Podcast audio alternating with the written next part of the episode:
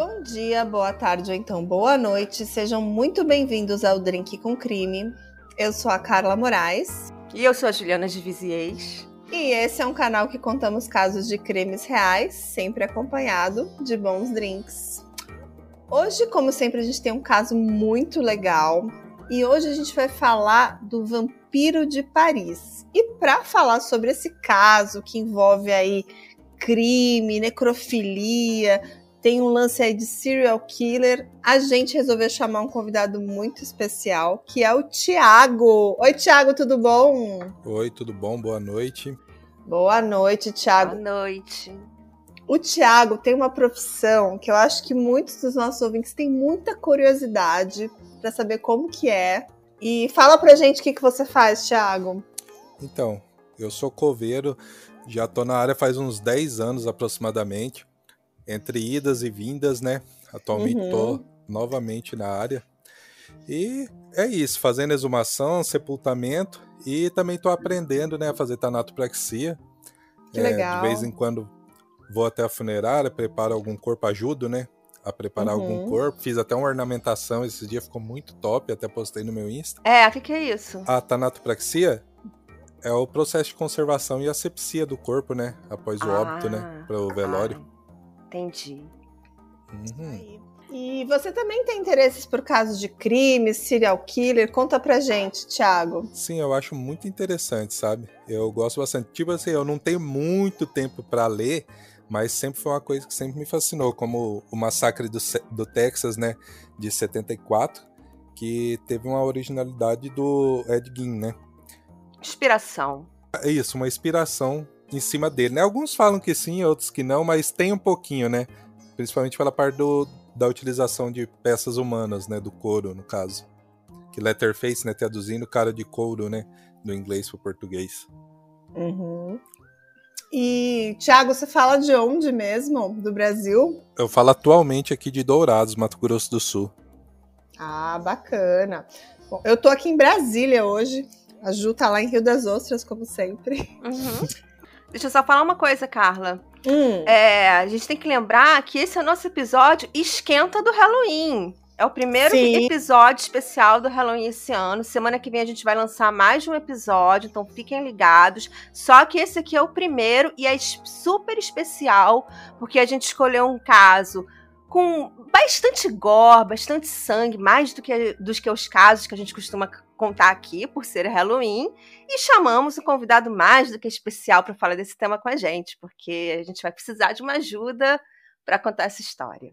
É isso aí. O Thiago, então, bem-vindo. Esse é o primeiro drinkzinho que você participa com a gente. Espero que seja o primeiro de muitos, né? A gente já se fala há bastante tempo aí nas redes sociais. Sim. E eu acho que esse convite já faz tempo que eu te fiz, né, Thiago? Faz, faz um bom tempo já. é, finalmente rolou, né? Sim. Então vamos, vamos para o caso de hoje. Ju, fala pra gente as principais fontes.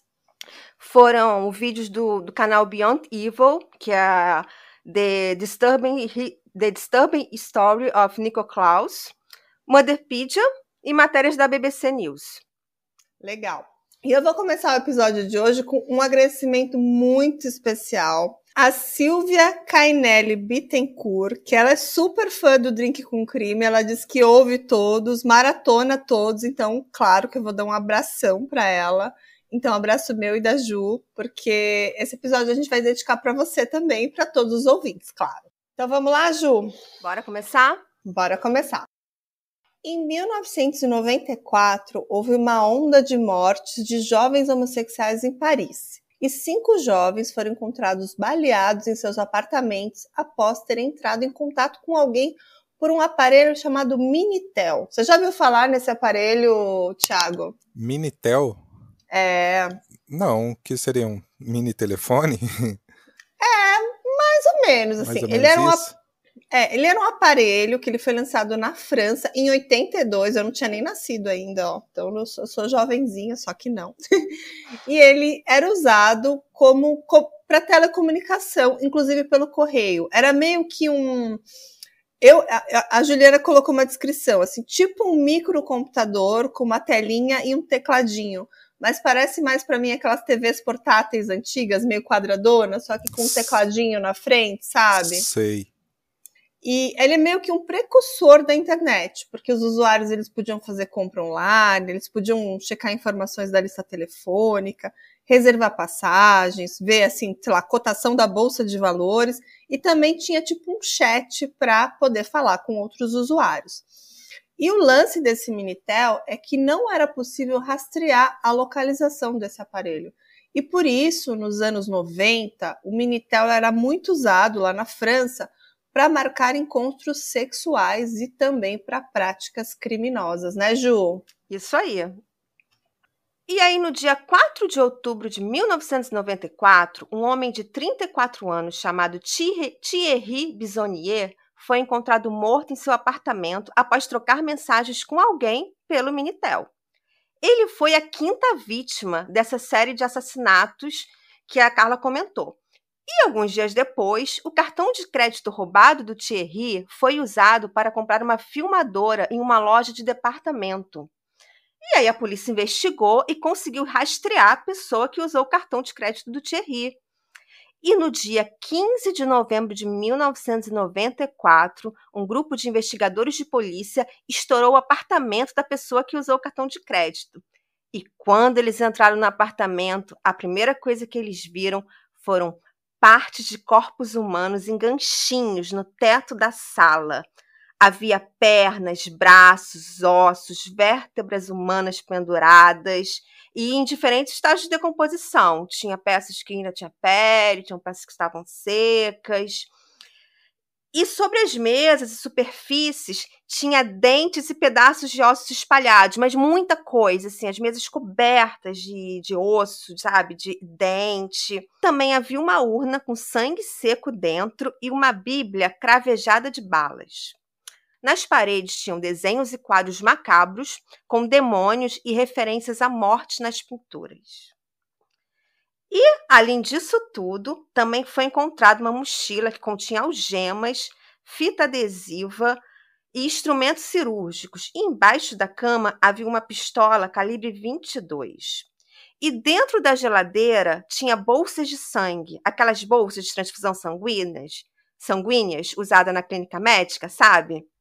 Sei. O dono do temeroso apartamento era um homem de 22 anos chamado Nicholas Close, sendo mais conhecido como Nico Close ou o Vampiro de Paris. Nico tinha a palavra serial killer tatuado na parte de trás de ambos os braços e tinha predador tatuado no abdômen. Nossa. Agora deixa eu comentar assim duas coisas. A primeira é que eu acho que todo mundo não se para de falar da série Dahmer e eu acho que tem muitas referências aqui. Você já assistiu, Thiago? eu comecei a assistir, só que eu não consegui ainda terminar por causa do trampo mesmo. O trabalho tá bem uhum. corrido. Mas eu vou terminar. Sim. É, tem muitas referências aqui que, que quem gosta de Dumber, eu achei a série realmente muito bacana, tem várias referências. E sobre tatuagens de serial killer, fala pra mim das suas tatuagens, Thiago, que eu sei que você tem várias. Conta pra gente. Olha, eu tenho bastante tatuagem mesmo, hein? Tipo, é... tá estampado na cara, né? Sim. e, tipo assim, eu tenho uma tatuagem bem grande até na perna, que é do Letterface, né? Do Massacre uhum. da Serra Elétrica, né? E foi o primeiro filme que eu assisti na minha vida, sabe? Eu peguei uhum. um VHS emprestado de uma amiga, né? Do lado de casa, assim, o primeiro filme sem ser filme de TV, assim mesmo, sabe? Assistido diretamente de um aparelho. E eu lembro como fosse hoje, ele era inglês ainda com as legendas amarelas. E eu era moleque uhum. ainda. E eu fiquei morrendo de medo, mas mesmo assim no outro dia eu assisti de novo, entendeu? E daí desde então eu virei fã. Que tem os action figure do Letterface, né? Tem a camiseta, a bandeira, e tipo assim, para mim é incrível. Eu gosto demais, acho uma história bem interessante. Pra época deles, fazer um filme daquele porte tão aterrorizante, eu acho que nem o filme atualmente vai superar, sabe? Eu acho uhum. muito, muito legal. E as outras tatuagens é bastante relacionadas à minha profissão, né? Que são as urnas, né? Os uhum. caixão, uhum. a pá, crânio. E as outras de algumas bandas, assim, que eu gosto, e algumas frases até. Legal. Quais as bandas que você gosta? Do Iron Maiden eu tenho tatuagem, tenho do uma banda lá da Bahia, o Mystifier também, tenho tatuado hum. aqui no hum. meu braço. Legal. Também sou super do rock. Do rock é, a Ju é do rock. eu sou muito. É. Eu também gosto bastante. Tiago, fica à vontade para me interromper, para comentar. Ah, tá? sim, não, positivo. E no primeiro depoimento do Nico, ele alegou não ter nada a ver com a morte do Thierry. No entanto, os testes balísticos comprovaram que a arma de Nico, que é aquela pistola 22 encontrada no apartamento, era a arma do crime, a arma que matou o Thierry. E aí, com essa evidência, o, Nick, o Nico confessou a morte do Thierry e também confessou diversas práticas macabras de filipêndio de cadáver, necrofilia e canibalismo. Eu posso, posso fazer uma pausa aqui para falar do vilipêndio de cadáver, que eu acho que com a presença do Tiago aqui a gente pode falar com mais propriedade. Eu acho que a gente é... tem que é. explicar um pouco o termo também. O Tiago podia é, explicar pra gente. Você quer falar, Tiago, ou você quer que a gente fale? O vilipêndio, né, é, é um crime do artigo 212, né, que é exposição ou, né, como que a gente pode dizer melhor, é, uma uma tiração de sarro, como é que, numa forma mais explícita de falar, é sobre os cadáveres, né? Aquele que não tem como se defender mais, né? Que são fotos, né? Até memes, zombaria, né? Em cima de cadáveres. E daí depois vem, né? A necrofilia, que é o sexo com cadáveres, né? Quando eu estava na faculdade, né, eu tive aula de anatomia no primeiro período, no anatômico da UFRJ. E uhum. vários colegas meus iam lá, ficavam tirando selfie com os cadáveres. Eu nunca tirei, nunca tive coragem, não, mas era muito comum, assim, todo mundo tirava, guardava lembrança. É, atualmente as funerárias, todas as pessoas tiram, né, principalmente da ornamentação, dos cemitério, exumação é tá tão normal. Antigamente ia fazer exumação, ninguém ficava com celular. Hoje em dia vai fazer exumação, todo mundo começa a filmar da família. Sério? Sabe? Todo Nossa. mundo. Ó, antes de ontem eu fiz uma exumação. O pai de uma mulher, ela filmou, ela e o filho dela filmaram a exumação inteira, filmava, ia comentando, a outra ligou em chamada Caramba. de vídeo. Tipo assim, tá bem normal, sabe? Sei. Gente, eu jamais assistiria a exumação de, um, de uma pessoa da minha família, assim. Se não fosse da minha família, eu acho que até tudo bem, mas se fosse da minha família, eu não teria coragem, é. não. É, é meio macabro. Mas assim, vamos é. falar do crime de vilipêndio, né? Como disse o Tiago, é, ele está enquadrado no Código Penal Brasileiro, no artigo 212, que é o vilipêndio ao cadáver, que tem a ver com que a, é, você está humilhando ou menosprezando Isso. ou ofendendo através de palavras, gestos ou ações aquele, aquela pessoa que não pode se defender, como muito bem disse o Tiago, né? Mas continuando, o Nico Close, que é o nosso nosso personagem de hoje dessa história, ele confessou essas práticas, né? Inclusive a necrofilia, que seria ali praticar a prática de um ato sexual com aquele corpo, e o canibalismo, que seria literalmente comer partes do corpo, né?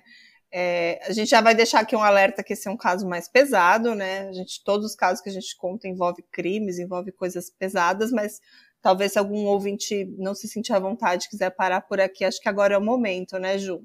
Sim. E agora também é bom adiantar que parte das coisas que vamos contar relacionadas aos hábitos macabros do Nico são baseadas inteiramente em inúmeras, em, em inúmeras entrevistas posteriores concedidas pelo próprio Nico, algumas disponíveis no YouTube.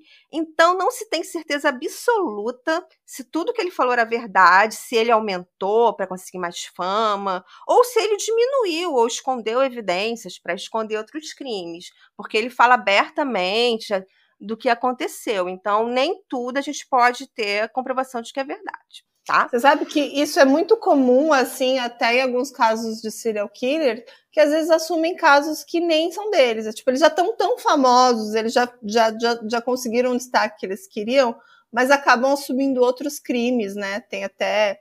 Agora eu esqueci o nome daquele, daquele cara que começou a assumir um monte de crime lá, que assumiu. Era o Henry, Henry Lucas. Esse mesmo. Começou a assumir um monte de caso que depois falava, mas você não estava nessa cidade, você não estava nesse local. Sim. Então, assim, talvez algumas coisas que o Nico tenha falado, como você falou, aumentou, exagerou. Mas tem muita coisa que realmente foi comprovado que foi ele mesmo que fez, né, Ju? Sim, até porque o apartamento macabro foi visto pelos policiais, foi registrado, tem fotos, né? Então a gente sabe que ele é um cara trevosão. Sim. E quem era esse Nico Close? O Nico nasceu 22 de março de 1972, nos Camarões, na África, mas ele era filho de pais franceses, A profissão do pai dele fazia com que a família se mudasse várias vezes. Ele era filho único, o pai trabalhava bastante e a mãe mantinha uma distância emocional do filho. Segundo o Nico conta, a mãe dele não era dar, não dava muita atenção para ele, nem na infância, nem na adolescência, e ele nunca se sentiu amado por ela. Quando ele estava com 15 anos, ele insistiu para seu avô jogar tênis com ele. E durante a partida de tênis, seu avô teve um ataque cardíaco e morreu na frente do neto. E na opinião da família e dos amigos dele, o Nico tinha uma certa culpa pela morte do avô, porque ele insistiu que o avô jogasse com ele e ele passou a ser mais rejeitado ainda pela família, principalmente pela mãe dele, por causa da morte do avô. E o falecimento do avô do Nico também foi o primeiro contato dele com a morte. E ele se sentiu atraído pelaquele clima fúnebre. Ele gostou da funerária, do caixão, de todo aquele ritual que existia em torno da morte, do velório, do enterro. E a partir daí ele começou a consumir um material mais dark, como livros sobre demônios, magia negra, ocultismo, vampirismo e lobisomens. E também passou a se vestir todo de preta, adotou ali um visual bem gótico. Eu acho que ter esses gostos peculiares e, e, e tudo mais é, não, não, quer, não quer dizer que é uma pessoa ruim ou que ela tem interesses errados. Eu acho que é, a gente tá com o Thiago aqui, que é coveiro, e, e, e, você vê que ele, ele meio que assume isso na vida dele, acho super legal. Ele gosta de decoração que tem a ver com esse tema. Eu sei que você também lê alguns livros que envolvem. Envolvem eu sou meio trevozinha assunto. também. Eu é, sou trevozinha. Eu acho que todo mundo que gosta de true crime também. Mas é, ligam muito isso ao caso do Nico Close, né? Ai, mas ele gostava disso, ele gostava daquilo. Como tem casos que tem pessoas que gostam disso e, e colocaram crimes é, em cima daquelas pessoas que não tinham nada a ver só por conta de ter esse interesse, né? Tem até uns uhum. casos famosos aí, que agora eu não vou lembrar agora o nome de, dos adolescentes que foram o acusados de... O West Memphis? Esse mesmo. Então fala aí, Ju, que você sabe. Então, o trio de Betsy Memphis foi um caso que três jovens foram responsabilizados pela morte de três crianças, porque eles eram góticos, darks, ali ouviam rock, se vestiam de preto, e eram numa cidade pequenininha super conservadora, e que aí todo mundo falou: quem poderia fazer isso? Ah, só pode ser os góticos malucos ali. E eles foram presos, um condenado à morte, e teve que ter uma comoção nacional nos Estados Unidos. Teve que ter o Peter Jackson, diretor do Senhor dos Anéis, gravar dois documentários uhum. e, e investir milhões em exame de DNA para poder falar assim: não, eles não têm culpa e eles conseguiram ser libertados. Então, teve um caso até parecido aqui no Mato Grosso do Sul mesmo. Não sei se vocês ouviram falar do Maníaco da Cruz, que era um rapaz que se vestia também, né, no não. estilo mais gótico, que, se eu não me engano, ele três pessoas ele conseguiu matar, né? Eu não lembro se mais duas sobreviveram, escapou. Eu sei que depois que ele matava, ele deixava as pessoas nu, nua, né? E em forma de cruz. Sabe, com os braços abertos, assim, tipo a crucificação mesmo, sabe? Depois eu vou te mandar. Eu tinha até esquecido disso aí. Você falou desse caso aí dos góticos, eu lembrei. E foi aqui no Mato Grosso do Sul, aqui na cidade do lado aqui. Tem até um amigo meu, amigo mesmo, que conheceu esse cara. Ó, oh, interessante, oh. hein? Quem sabe a gente não faz e te chama de novo aí pra uma collab. Sim, eu vou pegar e vou mandar depois. Eu só lembrei porque você falou desse caso, senão nem ia lembrar. É, e sobre essa história do, do, do Nico, ele teve ali, Thiago, uma mudança meio de comportamento, sabe? Ele começou a gostar mais das coisas mais dark. Inclusive, a própria mãe dele começou a achar aquilo muito estranho, ela começou a ter pesadelos. E nos pesadelos dela, o Nico tentava matar ela com o uso da mente. Então, ela e então ela assim começou a meio que delirar, ter alguma coisa que ela acusava o Nico de ter poderes sobrenaturais e ela acabou sendo hospitalizada para tratar da saúde mental, para você ver como tudo isso influenciou assim na vida da mãe, da família e de tudo mais. Mas mesmo depois da mãe dele ter alta no hospital, ela continuou tendo muito medo ali do comportamento sinistro do filho. Sinceramente, eu acho que essa mãe dele é que já devia ter problemas mentais não tratados há muito tempo. Isso pode uhum. ter, inclusive, influenciado nas coisas que o filho fez posteriormente. Talvez se Sim. ela tivesse recebido ajuda mental, o Nico não teria chegado ao ponto que chegou. Sim.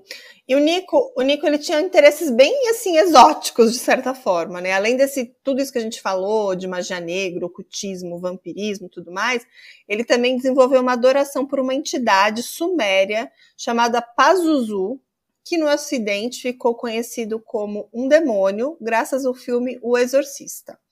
E na mitologia suméria, Pazuzu é o líder dos demônios do vento, sendo chamado de demônio do vento sudoeste.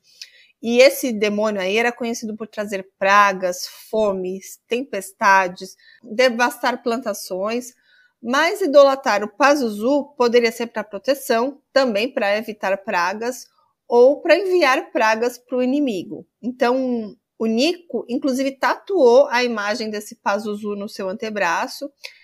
E a figura do Pazuzu é meio aterrorizante, sabe? É um demônio com asas, com garras, um rosto bem sinistro. A gente também vai deixar uma foto lá no nosso Instagram. E o Nico também começou a ler sobre voodoo, sobre deuses tailandeses, africanos. E nesse momento ele também começou a desenvolver um interesse por canibalismo. Então, assim, ele parecia ser um cara curioso, interessado e que meio que foi desenvolvendo esse conhecimento dele, né, Ju? Sim, ele foi, ele foi escalando, né? Sim. Agora, só um detalhe assim, sobre o Pazuzu, que eu falei assim, que depois do filme do Exorcista, ele ficou conhecido como um demônio. Mas eu estava lendo sobre ele, ele não é necessariamente um demônio, ele é uma entidade que inclusive pode ser usado para proteção, sabe? Mas como ele tem uma figura sinistra e teve o filme, ele tem assim essa identidade má, né, aqui pra gente assim, mais que que vê o filme, mas para na mitologia sumérica, ele não necessariamente é uma entidade má, ele pode ser uma entidade de proteção também. Uhum. Entendi. Eu sempre ouvi falar do Pazuzu, só que eu achava que era demônio até então. Tem até naquele livro Os 72 Selos Infernais, se eu não me engano, ele tá lá. É, e não é o primeiro criminoso que inspirou o Pazuzu. Tem um outro, até as Minas do Pátria fizeram episódio, beijos Meninas do Pátria, do Pátria Amada Criminal, que era um, um, outro criminoso que ele inclusive adotou o nome de Pazuzu. Uhum. Começou a se chamar de Pazuzu. Então ele é, é bem famoso. Outros criminosos também gostaram do Pazuzu. Certo. E aí, ele conseguiu um exemplar de uma revista clandestina que publicou fotos do corpo da vítima do canibal japonês Issei Sagawa.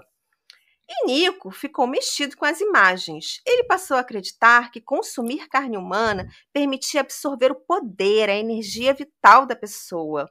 O canibalismo, segundo ele, seria comunhão com o diabo.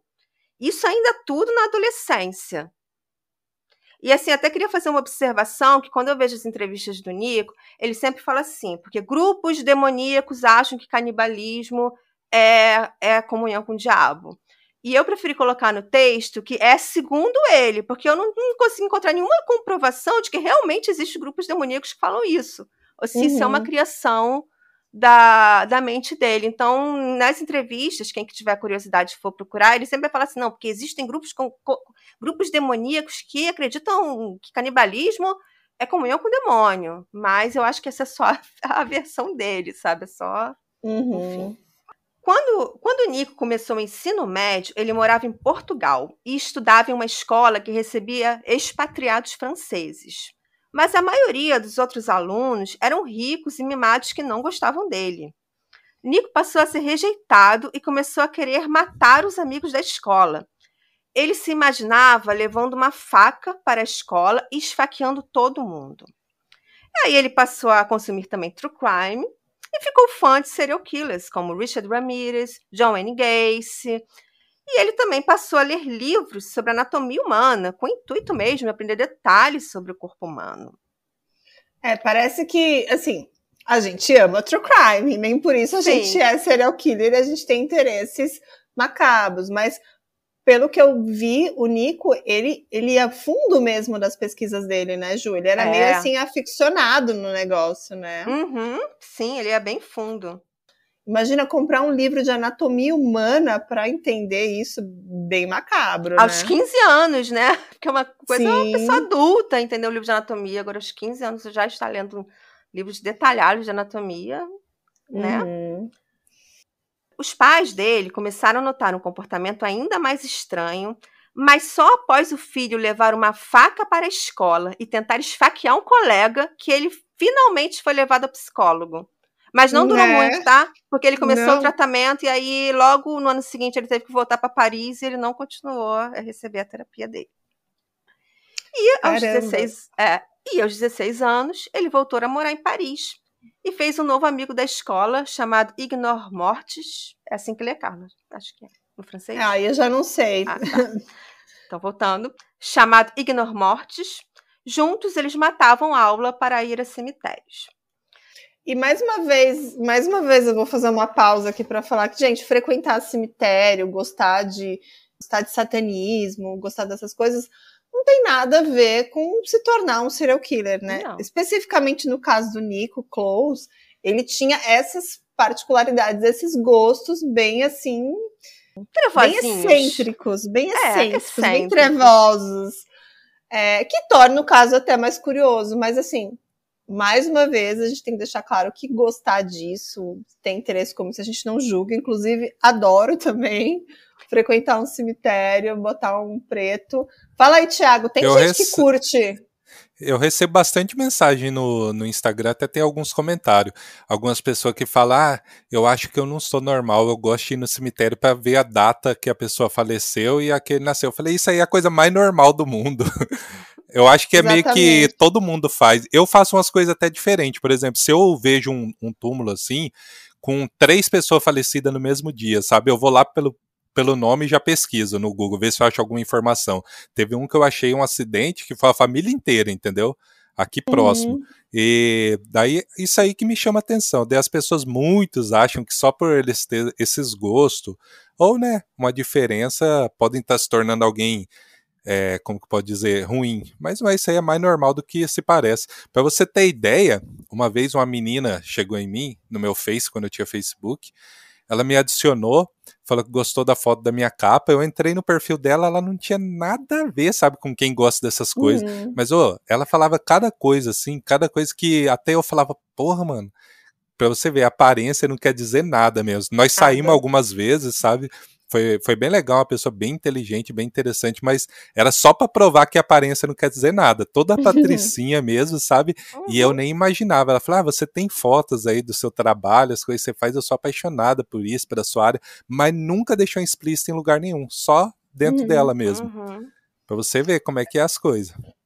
Você falou de história, né, de, de, túmulos e tudo mais. acho que isso é uma coisa bem comum. Tem até o turismo de cemitérios, é uma Sim, coisa é que... o necrotour, né? É uma coisa que está muito, assim, crescendo, assim, é até interessante, né? Sim. No mundo, no mundo todo. Mas eu vou aproveitar para deixar aqui também uma dica que eu adoro, que é uma página do Instagram que chama Crônicas Tumulares. Você conhece, Thiago? Conheço. É, o trabalho deles é excelente, excelente, né? Eles fazem um trabalho histórico de trazer as histórias das pessoas.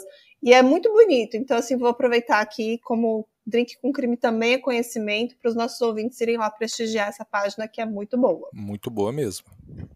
Continua aí, Ju. Então, a gente está tendo toda essa conversa aqui de pessoas que gostar, que gostam de ir ao cemitério. Só que o Nico, ele não se contentava apenas em ir ao cemitério. Ele passou a querer ter acesso aos corpos. E para ele conseguir isso, ele começou a estudar sobre técnicas de arrombamento e aprendeu a arrombar as fechaduras das criptas. E pior, ele abria os caixões e se deitava com os corpos. Na época, ele escreveu né, nos diários dele que ele tinha interesse sexual pelos corpos, embora anos depois ele tenha negado que nesse momento ele tenha feito sexo com cadáver. Então a gente não tem certeza se ele realmente cometeu necrofilia nesse momento ou não, mas ele conseguia ter acesso aos corpos e se deitava ficava lá deitadinho com o cadáver. E ele começou a passar noites inteiras na cripta e ele fazia rituais que dizia dedicar ao Satã. E foi, e foi nesse momento que ele começou a carregar souvenirs dos corpos para casa. E quando ele começou a fazer isso, ele ainda morava na casa com os pais.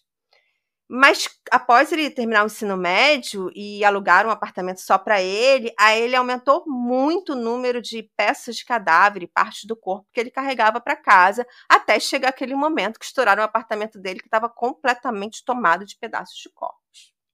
Ô Ju, o Nico ele era filho único, né? Filho único. Que loucura, Isso. né? Ele, ele, devia ser. É estranho que ele fala que ele não, não, não tinha muito amor pela mãe, pelo que eu entendi. Ele se sentia não, a mãe não, é, a mãe não tinha muito amor por ele, segundo ele. Segundo ele, né? É. Porque geralmente é o oposto, né? Geralmente esses filhos únicos, eles são super protegidos e tudo mais, né? E parece que o, o Nico meio que foge da, foge da curva mesmo, né? Uhum. É, eu, eu tenho essa teoria de que a mãe dele tinha uma instabilidade mental que só afetou a criação do filho. Mas é só a minha teoria, tá? Uhum. E aos 18 anos, ele começou a ir, a ir a shows de death metal e frequentar clubes góticos. E até começou a namorar uma garota gótica. Ele virou gótico de vez, todo preto, né? O góticozão. E em 1992, aos 20 anos, ele teve uma breve passagem pelo exército, e lá ele aprendeu sobre armas, porque ele trabalhava como armeiro. E no ano seguinte, ele entrou para a faculdade de psicologia. E no campus da universidade tinha uma torre que lembrava a torre de relógio usado por Charles Whitman para seus crimes. O Charles era um estudante de engenharia que atirou em 16 pessoas da torre de relógio da faculdade que ele estudava no ano de 1966. E o Nico planejava fazer o mesmo. Ele queria se tornar um assassino em massa. Eita!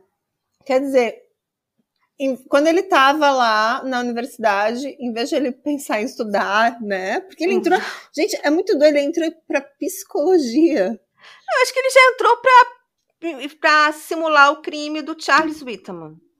Gente, que loucura, né? Porque se ele queria se transformar um assassino em massa, ele não pretendia terminar a faculdade né? E ele dizia que ele tinha uma motivação espiritual em tirar a alma das pessoas e que matar seria a forma mais eficiente de se obter a alma de alguém, né? E em 1993, o Nico conseguiu um emprego em um necrotério de um hospital. E lá ele ajudava nas autópsias e aprendeu a costurar cadáver. E geralmente, depois da autópsia, ele era deixado sozinho com o cadáver para fechar as incisões necessárias no exame. Isso acabou criando a situação perfeita, a oportunidade dele realizar suas fantasias sinistras.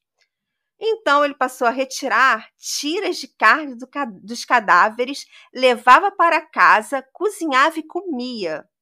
E às vezes ele também comia pedaços crus de carne ali mesmo no trabalho. E ele também fazia sexo com os cadáveres. Sinistro, né? É muito sinistro isso, né? E o Thiago conhece, claro, a Nina Maluf, todo mundo conhece, ela é uma pessoa bem bacana, né? Ela, ela até ela se intitula Funeral Influencer, eu acho genial essa, essa denominação dela.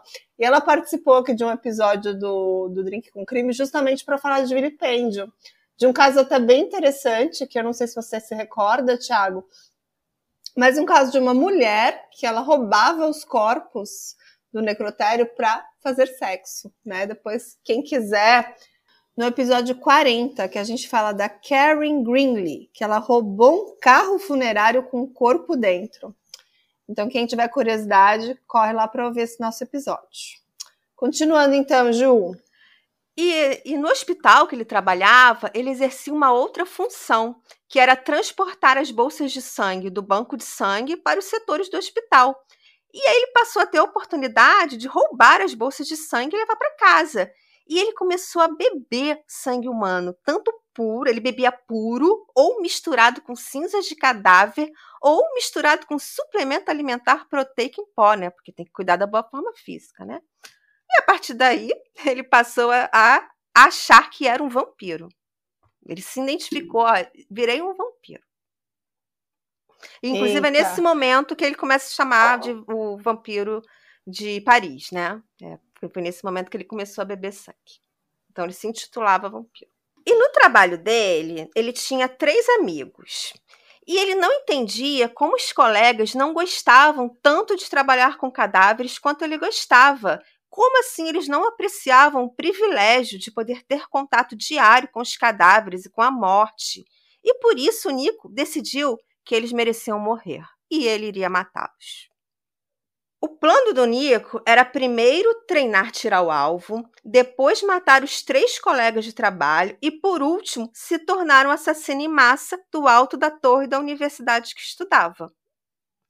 E, para treinar tirar o alvo, que era o passo 1, um, ele resolveu cometer crimes e matar pessoas aleatórias. E na época, ele tinha uma namorada que era trabalhadora do sexo, dominatrix, e ela marcava seus encontros pelo Minitel, que a gente falou no começo do episódio. E no intuito de cometer esse crime, Nico entrou em contato pelo Minitel com o Thierry Bisonnier, com promessas de um encontro sexual, embora ele posteriormente tenha dito que ele nunca teve nenhum interesse sexual pelo Thierry, ele só queria matá-lo mesmo. Segundo Nico, ele chegou no apartamento de Thierry, entrou, enquanto Thierry fechava a porta, ele sacou a arma, apontou para o Thierry, olhou nos olhos dele e atirou. Depois ficou observando Thierry sangrando no tapete. Ele disse que o Thierry fazia barulhos horríveis, então ele atirou novamente contra ele, mas ele não morria e continuava fazendo barulhos. Ele atirou novamente, várias vezes, foi na cozinha, pegou biscoitos e, enquanto comia, observava Thierry morrendo. E por fim, ele pegou um vaso de plantas e esmagou o crânio do Thierry. E aí o Nico chegou a enfiar um lápis num dos buracos de bala para saber o quão fundo a bala entrou. Sinistro, né? Demais. Bastante. Depois ele lavou as mãos, roubou os documentos e cartões do Thierry e fugiu do local e foi a uma loja de conveniência para comprar uma filmadora para poder gravar seus próximos crimes, que seriam matar seus três colegas de trabalho e, posteriormente, o assassinato em massa na universidade. E só que com essa falha dele, né, esse mole que ele deu, ele não era crimezeiro de usar o cartão de crédito que podia ser rastreado, foi que a polícia chegou e fez a batida no apartamento dele, aquela batida macabra que a gente falou no começo do, do episódio, né, que polícia encontrou pedaços do corpo no, no apartamento inteiro.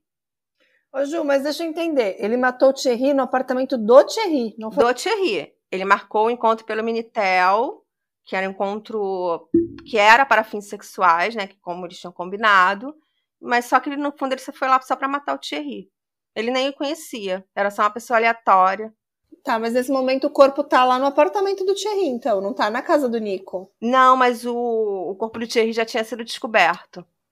Ah, certo. Foram, acho que foram, foram duas semanas antes que ele foi descoberto, o corpo do Thierry.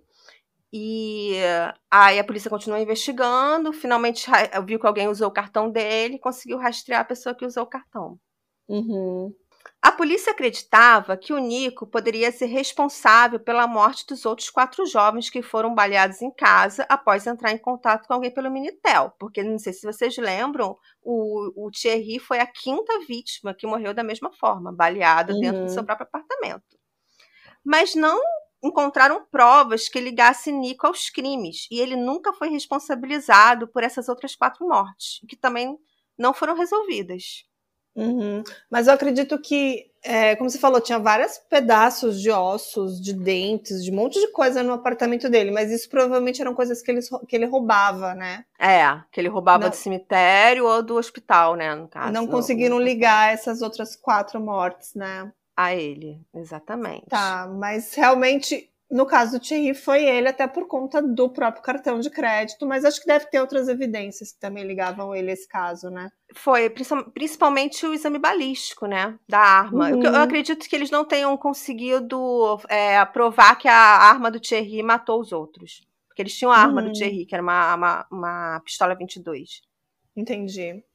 Após a prisão, o Nico confessou que era um canibal e necrófilo e deu vários detalhes gráficos dos seus atos. E durante os dois primeiros anos preso sob custódia, ele foi submetido a vários testes psicológicos e contou que os cadáveres conversavam com ele e pediam que ele matasse.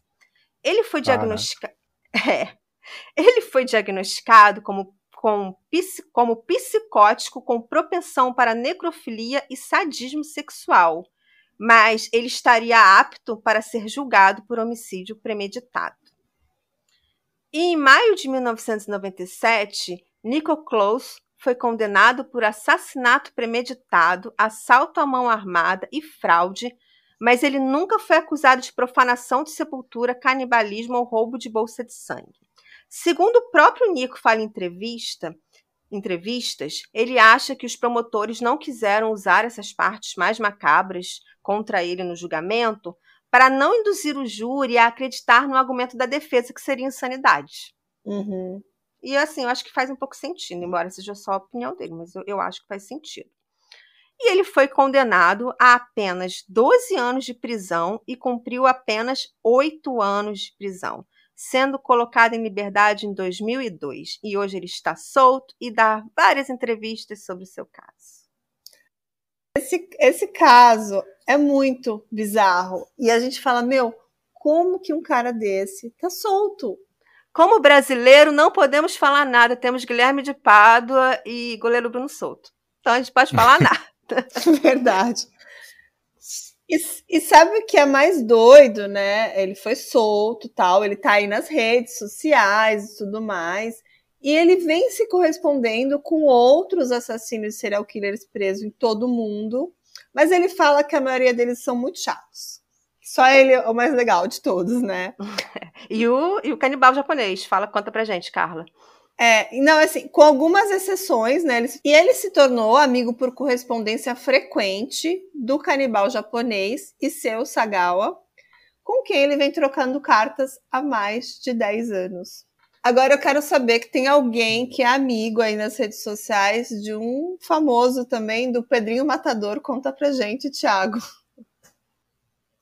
Exatamente. O Pedrinho Matador, eu conheci a história dele através de um amigo que segundo ele fez uma tatuagem nele, né, lá em Santa Catarina, né, e dele me apresentou a história dele faz bastante tempo já, é, se eu não me engano, uhum. pelo menos nos relatos, né, ele já matou 100 pessoas, né, mais de 100 pessoas, isso aqui no Brasil, entre outros dentro da, da própria penitenciária, né, onde ele ficou preso, só que daí lá no começo do caso até vocês falou que alguns assassinos falavam as coisas que eles nem fizeram, né?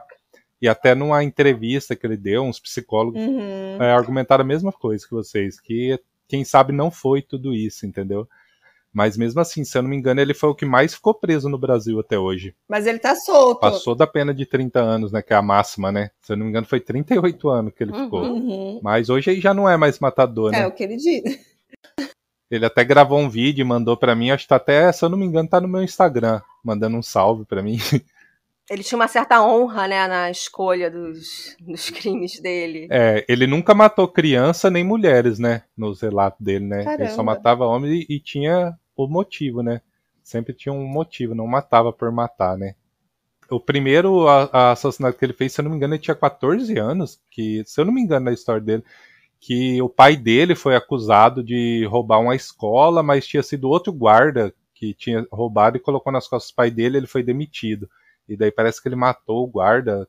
Uh, uma coisa assim. Não, e agora vamos contar que a gente fez uma outra collab com o nosso amigo lá do Serial Cash, que mora em Mogi das Cruzes. O Alexandre. E o Pedrinho Matador mora em Mogi das Cruzes, certo? Mora lá. Mora. Inclusive, o, o Alexandre disse que conhece ele. Lembra naquela conversa, Ju? Lembro, lembro. lembro então, sim. quer dizer, é, assim, eu sou contra idolatrar esses serial killers e tudo mais, mas assim, a sociedade, a, a, a, o poder público colocou ele na sociedade, ele tá aí para conviver, é. assim, assim como a gente, ele também tem direito a ter canais do ah, YouTube, ah, compartilhar, assim como o Nico Close tem Sim. também. Eu acredito que ele que ele fala abertamente sobre isso, como o Pedrinho Matador também fala. Se torna uma pessoa acessível, né? É, e eles hoje se intitulam pessoas recuperadas, né? Aparentemente, né, Ju? Sim, com certeza. Exatamente, né? E o Nico, depois, ele meio que virou um artista, sabe? Ele começou a produzir artes sobre os serial killers. Hoje em dia ele pinta quadros sinistros ali de assassinos famosos como o Ted Bundy, como o Richard Ramirez e o Jeffrey Dahmer, que a gente já falou aqui sobre hoje, que inclusive esse caso me lembra bastante, como eu já falei e ele passou a se sustentar da venda dessas obras de arte. No entanto, ele era rejeitado, claro, nos círculos de arte e começou a ter um pouco de dificuldade em vender, em vender as suas obras.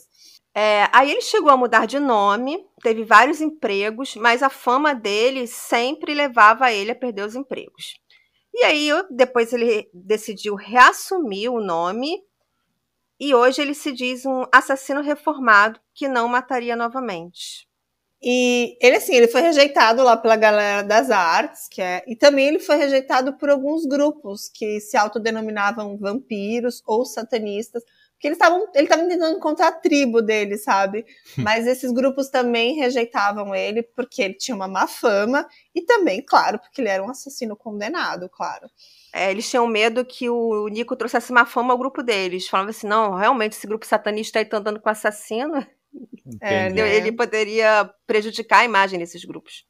É verdade. Sim. Bom, hoje ele continua tentando vender as obras sinistras dele, ele dá diversas entrevistas, ele escreve livros sobre a sua história, como a gente já falou também relacionadas à morte, sobre coisas que ele, que ele tem interesse. Ele tem um canal no YouTube chamado Nico Close, que tem 2,9 mil inscritos tem uma página no Instagram com mais de 5 mil inscritos e tem um site chamado Serial Pleasures, onde é possível comprar essas obras de arte, os livros, camisas e até outros tipos de souvenir. E para vocês terem uma ideia, ele fez uma pintura do Jeffrey Dahmer que custava 25 dólares. Mas eu acho que agora com essa fama desse, desse, desse série da Netflix deve estar tá valendo bem mais, né, Ju? Sim. É, e na verdade, se vocês entrarem no site deles, eu vi que esse é o preço básico das pinturas dele, né? Ele tem pinturas também do Richard Ramirez com a mãozinha aberta, se mostrando aquele o pentagrama ao contrário. Também é o mesmo valor. Ele tem do Ted Bundy do Ed Guy, Ed uhum. do. Quem mais que eu vi? E do Palhaço Assassino. Então, assim, dos principais serial killers ele pinta e coloca lá. E também tem camisas, sabe? Que eu acho que é, um, que é o mesmo preço também, camisa. E vários. Uhum. E, tem, e tem até escultura que ele faz, Sim. esculturas de serial killers. Assim, eu, do trabalho dele, avaliando, assim, é, ele não desenha muito bem, não, mas parece é. que ele faz umas esculturas bem legais, sabe? Eu vou mandar aqui o link pro, pro nosso amigo Thiago ver aí. Vou mandar aqui no, no, no tá Messenger. Tá Dá uma olhada aí. É, assim, tem uns trabalhos ok, mas não é. Não é tão bonito, não, né, Ju? É, assim, eu acho que para quem é fã de serial killer, pode gostar de ter um quadro dele, assim, quadro, tipo assim, do Richard Ramirez, sabe? Quem, é quem for bem trevozinho, uhum. de repente pode curtir.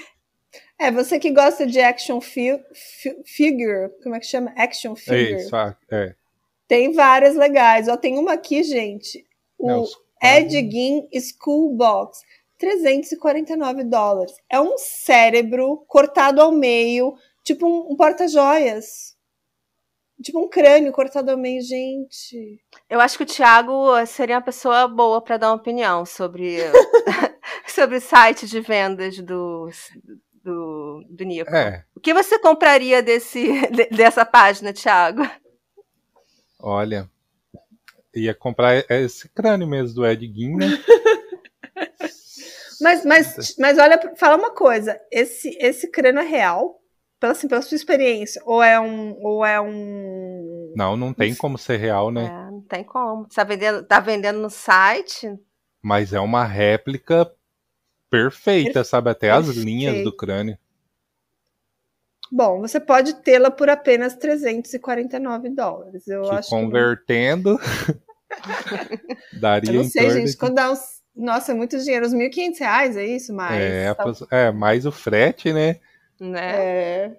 E se passasse, gente. né? né? Mas será que ele ganha uma grana com isso? Deve ganhar. Ele deve ganhar uma grana, né? E o site dele tem muito produto, gente. Tô tem. chocada. Então, assim... eu, tô, eu tô olhando aqui, nem acreditei que existiam umas coisas assim. Olha a máscara facial de Edguin, você viram? Eu Olha, vi. tô achando que o Thiago vai ficar fã dele também. Né? Vai tatuar ele também.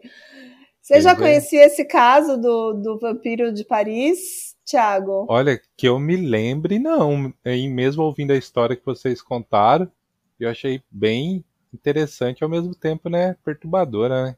Uhum, com Porque certeza. São uns gostos bem diferentes, né? É. E, e, ele fazia muito parecido com o Dahmer mesmo. Ele realmente atraía garotos homossexuais. Sim. Não pelo interesse sexual, mas pelo interesse de matar. E tem, tem muitas é, similaridades, realmente, que é um, o Dahmer agora está muito na mídia, está muito no alvo. E eu vou aproveitar, né, para falar que esse é o primeiro episódio da nossa especial de Halloween, com essa participação e... mais que especial do, do Tiago Coveiro. Fala das suas redes sociais, Thiago, por favor. Fala, divulga seu trabalho, divulga aí os seus canais, conta pra gente. Então, agora eu tô mais com o Instagram mesmo, né? Usando mais o Instagram, eu tenho minha página lá no Face também, Histórias de um Coveiro. Uhum. Que eu comecei assim, porque tinha uma página bem legal que eu achava no, no Facebook, que era Agente Funerário da Depressão, né? Era uma, uma página bem uhum. bacana. E daí eu falei, ah, vou criar uma página de coveiro. E até então não tinha nenhuma. Tinha grupo, mas página não tinha nenhuma. E eu criei e deu certo. Foi bem legal. Mas Qual atualmente nome, eu. Thiago? Desculpa, histórias, aqui. Histórias... histórias de um coveiro. De um tá, coveiro. tô procurando aqui. No Facebook. E no Instagram também? No Instagram tá Tiago Coveiro. Ah, tá. Eu tô procurando aqui no Instagram para te adicionar. Isso, no Instagram tá Tiago Coveiro, né? Mas atualmente eu tô mais no Instagram mesmo. Posto uns vídeos. É que eu não posto direto lá no Instagram, que não dá tempo. E as pessoas me cobram muito, muito, muito mesmo pra é, fazer vídeo de exumação. Ó, vou falar a verdade. Eu faço uhum. exumação quase todo dia. Quase uhum. todo dia. Ontem mesmo eu fiz três exumação, quase todo dia. Hoje teve uma exumação. Só que assim, eu não posso fazer esse tipo de conteúdo, entendeu? Até o próprio Instagram pode rejeitar, né? Mas enfim, Sim. eu trabalho em cemitério particular, né? Então uhum. é bem complicado. Eu não acho errado quem faz, sabe? Eu acho bem bacana, né? Quem faz para uhum. mostrar com respeito tudo certo. Eu acho muito legal. Eu queria muito fazer, mas infelizmente eu não posso, sabe? Não Sim. posso fazer. As pessoas cobram bastante. Ah, vídeo de exumação. Até deixo o link de canal de um amigo que faz, mas eu infelizmente não posso. Tipo assim, às vezes eu gravo alguma coisa, mas gravo para mim, né? para rever depois, mas infelizmente para deixar exposto assim, não tem como mesmo. Mas eu tenho outros conteúdo, né? Falando sobre o setor, uhum. querendo a regulamentação. E a gente tem uma curiosidade mórbida, né? O ser humano é curioso, né? Então, assim, Sim. acho que tudo ser feito com respeito, com carinho, com atenção. Eu acho que tem que ser divulgado sim. Eu, eu curto sua página, curto da Nina.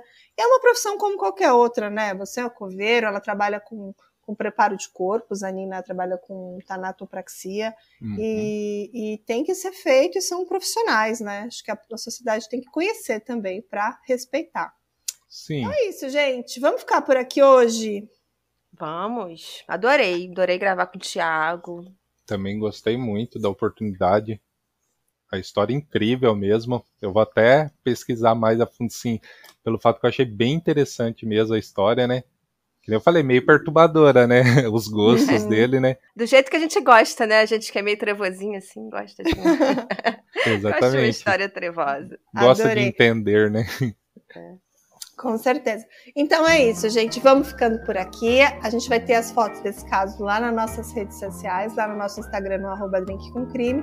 Quem puder ouvir a gente pela Aurelo, pra gente ganhar umas moedinhas. E não esqueçam que esse mês a Aurelo tá pagando pra gente em dobro. Então, quem quiser ser nosso apoiador, a gente vai receber em dobro. Então a gente vai ficar muito feliz, né, Ju?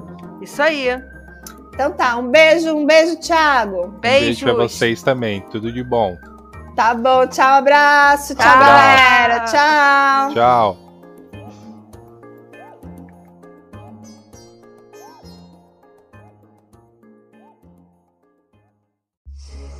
Você é um daqueles ouvintes fissurados em histórias de crimes e mistérios reais? Daqueles que sentem emoções ao ouvirem os fatos narrados? Como será então que você vai se sentir ao escutar junto do caso efeitos sonoros e vozes interpretando os personagens nas histórias? Chamem a polícia!